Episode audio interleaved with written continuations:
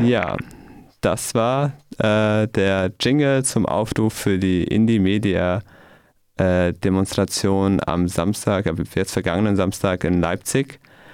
Ähm, und da ging es, wenn man den äh, Medien Glauben schenken will, ziemlich drunter und drüber. Das heißt hier, äh, ja, es kam zu Ausschreitungen, der Fokus schreibt Steinhagel auf die Polizei, ähm, Aggression gegen Journalisten heißt im Tagesspiegel. Also allem Anschein nach eine richtige Auseinandersetzung. Ähm, wir haben aber jetzt gerade Flo in der Leitung. Äh, Flo äh, ist unser Korrespondent von RDL. Und Flo, hallo erstmal. Ja, guten Morgen. Hallo. Du warst live dabei. Ähm, wie ist die Demonstration aus deiner Sicht aus abgelaufen? Ähm, ja, die Demonstration war auf jeden Fall äh, eine sehr, sehr entschlossene, kraftvolle Demonstration. Und ähm, auf jeden Fall, ähm, vielleicht fängt man vorne an bei der bei der Kundgebung, die, die ja ab fünf anfing, ähm, waren noch nicht so viele Leute da. Ich ähm, würde mal sagen, so Kundgebungen waren eigentlich fünf bis 600 Leute. Und als es dann kurz nach sechs losging, wurden das halt immer mehr und die ist dann auf über 5, 1500 Leute angewachsen. Und äh, ja, sehr, sehr zügig losgelaufen. Es gab halt auch kein Laut hier auf der Demonstration und äh, ging halt los mit, mit viel Pyrotechnik und lauten Sprechchören. Die Polizei hielt sich da auch erstmal lange Zeit äh, im, im Hintergrund man, man wusste aber, dass, dass sehr, sehr, sehr viele Polizeibeamte eben vor Ort sind. Also dann tagsüber sind halt auch mehrere Wasserwerfer gesichtet worden. Es wurde halt auch angekündigt, dass ein Hubschrauber kreisen sollte. Das ging aber nicht wegen, wegen der Wetterlage. Es war einfach zu diesig an dem Abend, so dass der Hubschrauber einfach keine Aufnahme machen hätte können. Und äh, naja, also schwere Auseinandersetzungen, Ausschreitungen, ähm, das ist so eine Sache. Also es gab tatsächlich dann ein, ein, eine Konfrontation ähm, in, in Konnewitz, kurz vor dem Konnewitzer Kreuz mit, mit der Polizei, ähm, wo ich denke, dass da eben die Demonstrationsteilnehmer einen Teil der Wut sich da gegenüber der, der Polizei entladen hat. Es hieß auch, dass im Vornherein schon äh, ein Kontrollbereich aufgebaut worden ist. Und zwar genau. von Freitag bis Sonntag. Was war der Hintergrund da? Ja, genau, das, das stimmt so. Und zwar ab Freitag 22 Uhr bis, bis Sonntag 6 Uhr morgens wurde äh, entlang der, der Demonstrationsroute ähm, ein, ein ja, wirklich sehr großer Kontrollbereich ähm, ähm, festgesetzt ähm, in dem es da der Polizei eben möglich war, in dieser Zeit eben Personen einfach zu kontrollieren, zu durchsuchen, die Personalien aufzunehmen. Ähm, man kann da nur vermuten, dass da die Polizei natürlich versuchte, eben im, im Vorfeld äh, schon mal ähm, Personalien oder eben Leute äh, die Daten zu sammeln, die eventuell an dieser Demonstration teilnehmen können. Ähm, ich bin Freitagabend auch äh, nach 11 Uhr eben an dieser Route unterwegs gewesen in, in Konnewitz und es war wirklich ein, eine massive Bestreifung durch die Polizei. Also man hat wirklich so im Halbminutentakt mindestens immer eine Streife vorbeifahren sehen. Und das waren jetzt nicht so normale Streifen, äh, wie man sie jetzt vielleicht so äh, kennt, sondern da waren wirklich halt ähm, teilweise Robocops drin, also Cops in, in schon Kampfmonturen. Und trotzdem ist es dann auch zu Verletzten auf Seiten der Polizisten gekommen. Hast du das selber miterlebt? Ich habe jetzt keine verletzten Polizisten gesehen. Ähm, also es sind auch sechs, äh, 13 leicht verletzte Polizisten.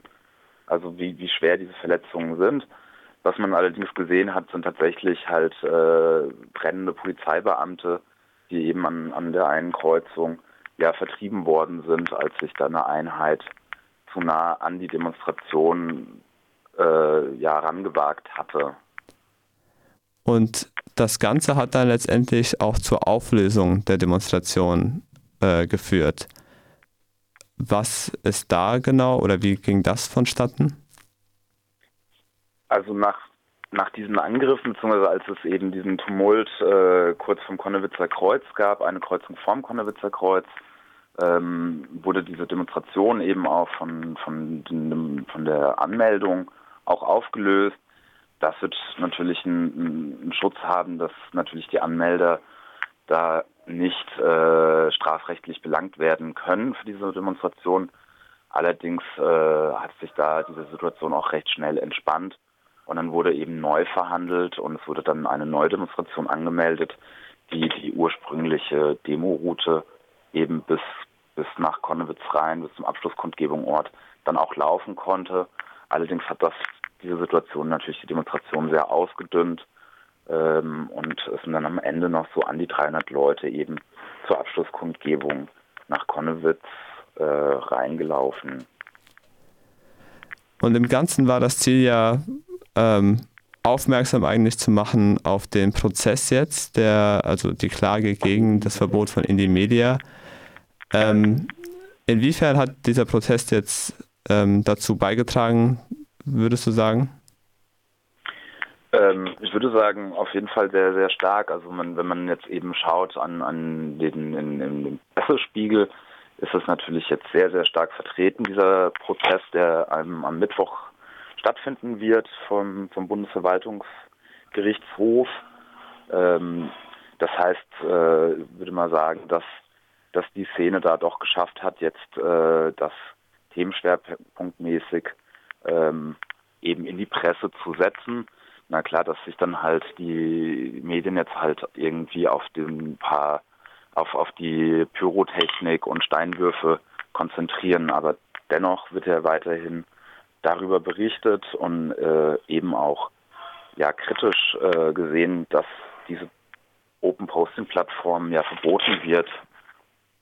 Also daher würde ich schon sagen, dass der Protest natürlich äh, dass diesen Punkt Schwerpunkt darauf setzen konnte und ähm, ich würde auch sagen, dass das ja natürlich, äh, das wirkte, dass es ein, eine Reaktion eben der, der militanten Linken oder der radikalen Linken eben da gesetzt worden ist und dass das natürlich nicht nicht irgendwie in einem Schweigemarsch passieren wird, war, war klar. Und das, denke ich, war auch allen anderen vor Ort klar. Da war ja ein, ein riesiges Presseaufgebot da.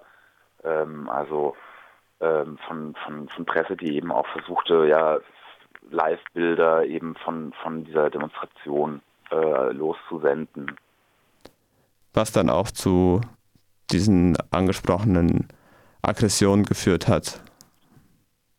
Genau, also da einige Pressevertreter ähm, sind halt sehr, sehr, sehr nah an, an diese Demonstration rangegangen und ähm, eben eine, eine, sehr entschlossene Demonstration, mehrheitlich eben in, in dunkel gekleidet und äh, man, man sah halt wirklich Kameramänner und, und, und Frauen bis, bis halt wirklich ganz nah an Aktivisten ran, die versuchten eben Aufnahmen zu machen, wie, wie Leute eben Kracher zünden etc.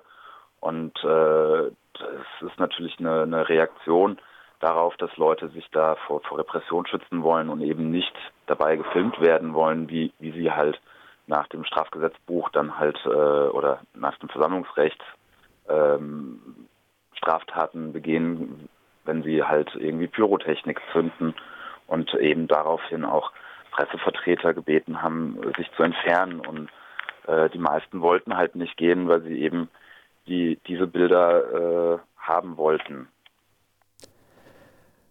Sonst hast du schon gesagt, gab es auch noch Kundgebungen. Ähm, eine oder die davon sind jetzt auch welche hochgeladen worden auf indiemedia.org. Ähm, wir hören jetzt auch gleich eine. Erstmal danke dir, Flo, äh, für deine Berichterstattung jetzt so früh am Morgen. Und ich ja. nehme an, wir werden in den nächsten Tagen auch noch mehr hören, was jetzt den Prozess am Mittwoch angeht. Und dann werden wir auch von dir wahrscheinlich noch eine Einschätzung der, der Dinge bekommen. Genau. Gut, dann an dieser Stelle danke für an dich und wir hören jetzt einen äh, Ausschnitt aus einem Redebeitrag von der links unten Soli-Gruppe und ähm, von der KTS. Genau. Wir verlesen einen gemeinsamen Redebeitrag des Autonomen Zentrums KTS und der links unten Soli-Gruppe Freiburg. Wir stehen heute hier, um emanzipatorische und antifaschistische Räume zu verteidigen. Seien sie auf der Straße, in unseren Häusern oder virtuell zu finden. Diese wurden in Freiburg am 25. August 2017 Ziel eines heftigen Angriffs auf linke Strukturen. Waffenfunde bei gewaltbereiten Linksextremisten gefunden. Die Schlagzeilen des BMI rauschten an diesem Morgen inhaltsleer durch die Presse. Die haltlosen Vorwürfe brachen schon nach wenigen Stunden zusammen. Es stellte sich schon nach kurzer Zeit heraus, dass lediglich legale Gegenstände gefunden wurden. Sprühdosen, Schlagstöcke und Messer. Am selben Tag wurde ein regelrechter Raubzug durch Freiburg vom BMI in Auftrag gegeben. Rund 250 Korps waren an diesem Tag im Einsatz. Sie haben vier Wohnungen, zwei Fahrzeuge und das Freiburger AZ durchsucht. Insgesamt wurde Technik und Bargeld im Gegenwert von 80.000 Euro geklaut. Die unabhängige Medienplattform links unten in die Media.org war gerade vom Bundesinnenminister zensiert worden. Die Durchsuchung in der KTS und in den Wohngemeinschaften sowie die Zensur von Indie Media war der Versuch, linke Strukturen massiv zu schwächen so wie das Einknasten unserer GefährtInnen, so wie autonome Häuser und Plätze von Räumung bedroht sind und so wie in einigen Städten sogar ganze Viertel kriminalisiert werden, sind seit 2017 in Freiburg Einzelne von der Repression gegen die vermutlich meistgenutzte Internetplattform der deutschsprachigen linken Bewegung betroffen. Nachrichtendienste, Polizei und das Bundesinnenministerium haben fleißig am absurden Konstrukt gebastelt, die KTS sei das Vereinsheim von links unten. Speichermedien, Rechner, Telefone und Geldbestände wurden von den Sicherheitsbehörden dreist als Vereinseigentum deklariert. Die Türen der KTS wurden von den LKA-Beamten aufgebrochen, Kaffeekassen geplündert und Tresore aus den Wänden gerissen. Vom frühmorgendlichen Raubüberfall betroffen waren verschiedene Theatergruppen, KünstlerInnen, KonzertveranstalterInnen, die Umsonst- und Infoläden, Werkstätten und Büros umweltpolitischer, antifaschistischer und autonomer Gruppen. Die Post und Unterlagen der KTS sowie diverser Gruppen und Einzelpersonen wurden geklaut und dem Bundesamt für Verfassungsschutz übergeben. Der VS hat nicht nur alle schriftlichen Unterlagen bekommen, sondern auch alle verschlüsselten Geräte. Rechner, Sticks, Festplatten, Telefone und so weiter. Allerdings ist es einer Taskforce aus LKA Baden-Württemberg, Bundespolizei und Bundesverfassungsschutz bisher offenbar nicht gelungen, irgendwas von ihrer Beute zu entschlüsseln. Ein Jahr nach den Durchsuchungen gab es den erfolglosen Versuch, einen Freiburger Linken als Spitzel anzuwerben und wenige Monate später noch einmal einen zweiten, ebenfalls gescheiterten Versuch. Diese Versuche sind keine Einzelfälle. In den letzten fünf Jahren wurden bereits fünf gescheiterte Anwerbeversuche des Verfassungsschutzes im Umfeld der KTS bekannt. Nicht gescheitert hingegen ist das Bemühen, Reini anzuwerben. Laut Verfahrensakten saß der Spitzel Reinhold Kapteiner 2008 und 2013 in der KTS, um im Auftrag des Bundesamtes für Verfassungsschutz öffentliche Links-Unten-Treffen zu beobachten. Ja, dem Verbot ging eine jahrelange verdeckte Repression voraus. 2014 wurde bekannt, dass der Eingang der KTS von der Polizei videoüberwacht wurde. Bis heute ist nicht bekannt, welche Behörde dafür verantwortlich ist. Darüber hinaus wurden Telefonate abgehört, SMS abgefangen, Post und Mails beschlagnahmt und Personen observiert. Das Verbot unserer wichtigsten Informationsplattform erfolgte kurz nach dem G20-Gipfel in Hamburg. Der Kontrollverlust der Sicherheitskräfte während des Gipfels wurde durch gezielte Repressionspropaganda kaschiert, um bei der anstehenden Bundestagswahl zu punkten. Die Bilder von Hamburg kursierten an diesem Tag immer noch durch kommerzielle Medien. Aber keine Bilder und Berichte der krassen Polizeigewalt, die dort stattgefunden hat und wenig Presse über die Beweggründe der insgesamt 80.000 Menschen, die zum Teil auch aus verschiedenen Ländern nach Hamburg angereist sind. Nein, es gab Bilder von Feuerscherben und hauptsächlich Berichte aus den Reihen der Polizei. Aber wer hätte denn etwas anderes erwartet? Waffenfunde bei gewaltbereiten Linksextremisten, das war ein gefundenes Fressen für die kommerziellen Medien. Aber ja, das BMI hatte gelogen. Wie so oft hatte die Presse die Meldung der Sicherheitsbehörden ohne Nachfrage übernommen. Wie so oft war der Nachrichtenteppich für die Cops ausgerollt und die Titelblätter gefüllt. Ganz ähnlich die Schlagzeilen zu dem notoperierten Polizisten in der Silvesternacht in Konnewitz. Noch heute überwiegt ihre erste Version in den Medien. Und noch immer liegen solche Lügen an erster Stelle im Interesse der ausufernden Law-and-Order-Politik und sind von Nutzen für die machthungrigen Innenministerien.